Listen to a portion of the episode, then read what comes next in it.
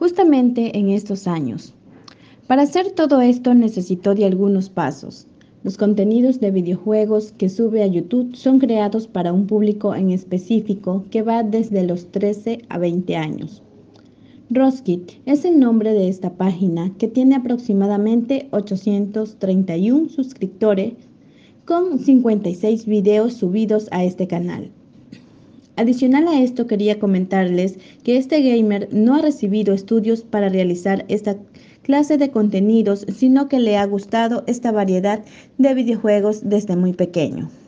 Poco a poco he ido experimentando y ahora plasmándolo en esta plataforma digital. Recordemos que esto lo ha ido realizando sin ninguna instrucción superior.